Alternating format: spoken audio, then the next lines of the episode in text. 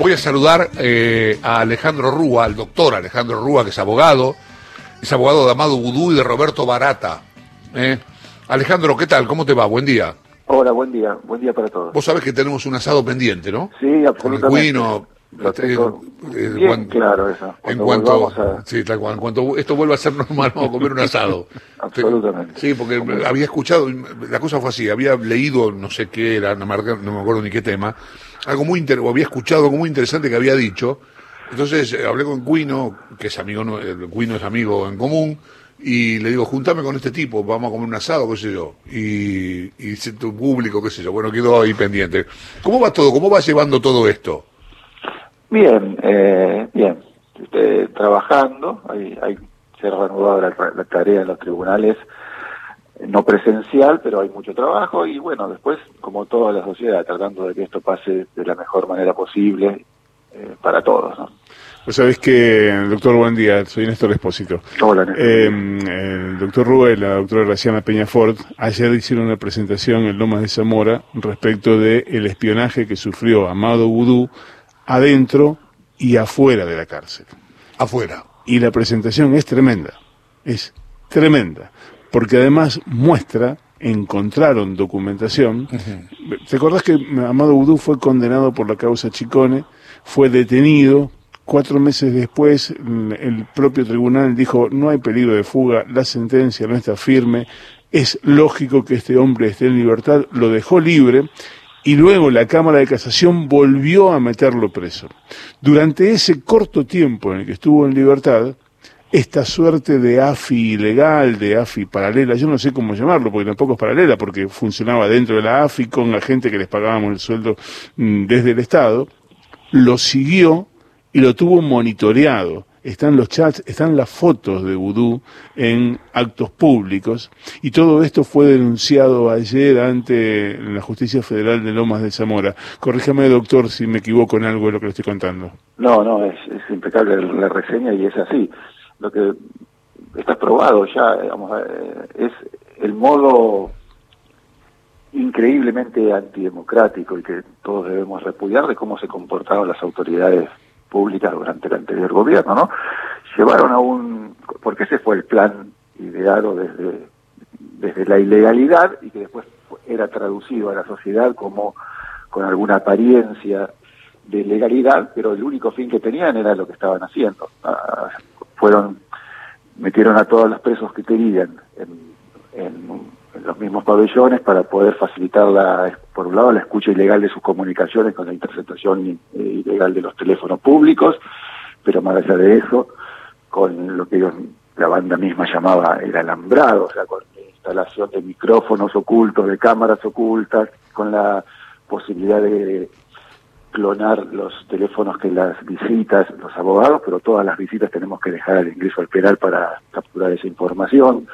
Tenían un, una, un orden de prioridades, eh, lo llevaban directamente en una tabla de Excel donde, donde según la, el interés que tenían, eh, los, los, los detenidos estaban eh, señalados con un rojo o con un amarillo o con un verde, tenían asignado un responsable de, su espionaje, después se asignaba eso en una ficha con la información no solo sobre las visitas que tenía, los, los, las personas con las que se relacionaban en el interior del, del penal, sino también sobre las empresas que tenía, las cuentas bancarias, sus movimientos patrimoniales.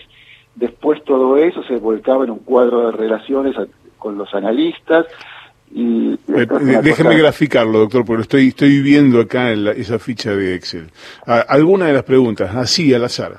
¿Con quién se juntan dentro del ámbito carcelario? ¿Dónde se juntan? ¿Cómo se mueven en los juzgados? ¿Quiénes son los familiares? ¿Qué hacen? ¿Vínculos políticos, ámbito privado? ¿Quiénes los visitan?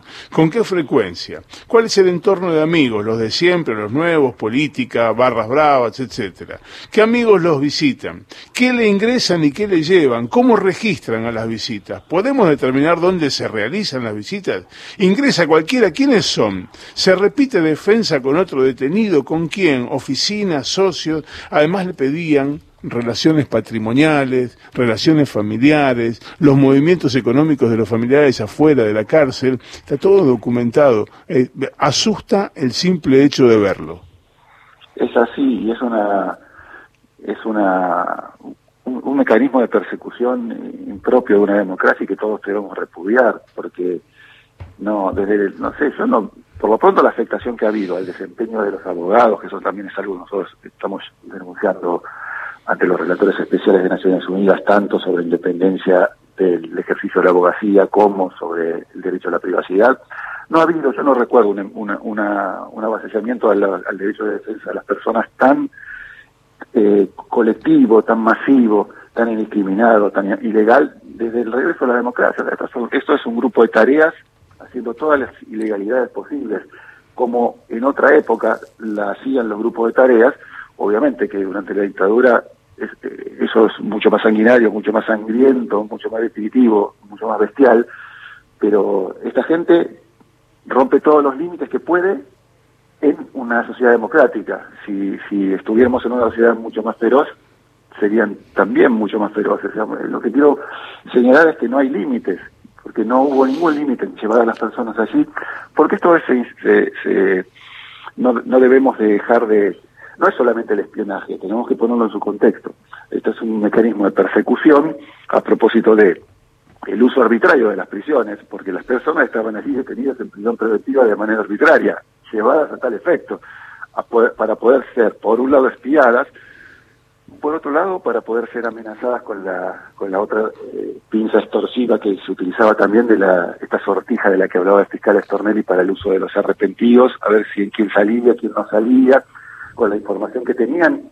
También ya está aprobada la, intervención de personal penitenciario que los visitaba a los presos, les, los ablandaba, les decía que, por ejemplo, que cambiaran de abogado o que tomaran otra estrategia, todas esas cuestiones en, personas que estaban privadas de su libertad, ¿no? Eso, es una población vulnerable y la utilización de la maquinaria estatal que pinchaba los teléfonos, hacía esta inteligencia, porque después buena parte de esa inteligencia, no, no, no, no perdamos la, la percepción de que los mismos agentes estatales que espiaban y que procedían de esta manera, después eran los querejantes en el expediente, porque la mayoría de estas personas detenidas estaban así por pedidos de las agencias estatales que reclamaban, sea la UIF, sea la OA. Hola, doctor. llegado, llegado a este punto, digo, todo este eh, esquema de espionaje ilegal era para fabricar culpa, eh, eh, transformar en culpables a gente que era inocente o utilizaron un mecanismo ilegal para poner en superficie una culpabilidad de los imputados que por otra vía, por la vía de la investigación ordinaria, jamás habrían obtenido. Y bueno, pero si por la vía de la investigación ordinaria no puedes probarlo, es que, es que no se puede. nuestra sociedad ya tiene que aprender que el modo en que uno llega a un resultado diciendo, bueno, esta persona es culpable o esta persona es inocente al final de un proceso, es después de haber seguido precisamente un protocolo que al, al final permite decir si una persona es culpable o inocente. Ahora, si, no, si yo hago, lo único que hago es una práctica ilegal, extorsiva, delictiva, oculta, eh, no voy a llegar nunca a un resultado que permita eso. Y la frustración va a ser siempre de la sociedad a la que le generaron esta ilusión de justicia en algún momento y que siempre recurrentemente cae en la decepción de la impunidad. Yo le, preguntaba eso, le preguntaba eso, este, este, este programa tiene una impronta muy futbolera, bueno, de hecho es la impronta que, que tiene su, su conductor, digo, y se me ocurría pensar todo esto que hicieron con la inteligencia ilegal es algo así como el bidón de Branco. No le podemos ganar a Brasil, entonces metemos el bidón de Branco en la cancha para ver si podemos sacar alguna ventaja, en este caso política. Es que todo es así, todo fue así, fue maquinado desde la... Desde, a ver, estas prácticas de negociación con, desde, desde el poder político, desde la negociación con presuntas personas puestas en emergencia, eh, para obtener operaciones políticas desfavorables para el signo que, en ese momento es opositor son históricas en nuestro país y la utilización de la maquinaria judicial para esto también y los resultados a los que llegan siempre son los mismos lo vimos en el desde no sé, en los 90 con el caso AMIA y la negociación del Estado con Tejelín para que acusara falsamente a unos policías, que después cuando esto llegó a juicio se anuló todo, y la decepción porque por eh, la nulidad del juicio fue también para la sociedad muy grande. Con el caso, después, una década después, esta práctica renovada del arrepentido en el caso de Pontacuarto y las coimas del Senado, y la solución falsa que se presentó en el caso ante los tribunales, también llevó a un juicio oral, se anuló todo y una vez más las expectativas de justicia de la sociedad fueron defraudadas. Y aquí lo mismo, en esta tercera ola dramática que vivimos durante el macrismo, de mostrar todo el tiempo en la sociedad eh, hechos de corrupción, hechos de corrupción, hechos de corrupción, y después la aparición de la herramienta con la que querían solucionarlo, mostrando a las personas detenidas de una manera circense y amenaza todo el tiempo de tal va a ser detenido mañana y tal otro va a ser detenido mañana. Esta modalidad de puesta en emergencia, que de la que hablaba el clan de, de D'Alessio, Stornelli, Bonadío, que está diciendo investigado en Dolores, es la misma práctica que la que estamos viendo en, en Loma de Zamora. Digamos, esto es una vez más una metodología ilegal vendida a la sociedad cuando se puede vender a la sociedad a través de la complicidad de los medios de comunicación esto como una solución y después cuando todo se derrumba porque todo está construido sobre la ilegalidad bueno el, show continúa y los mismos medios que antes vendían que la solución de la, a la corrupción era este mecanismo ahora venden que bueno, todo es impunidad. Pero bueno, algún día la sociedad deberá asumir que con estos jueces, con estos fiscales, con estas, estas metodologías, nunca se va a poder hacer justicia en ningún caso, en ningún caso. Pero bueno. Eh, Ojalá lleguemos a verlo. Ahí estamos, ¿no?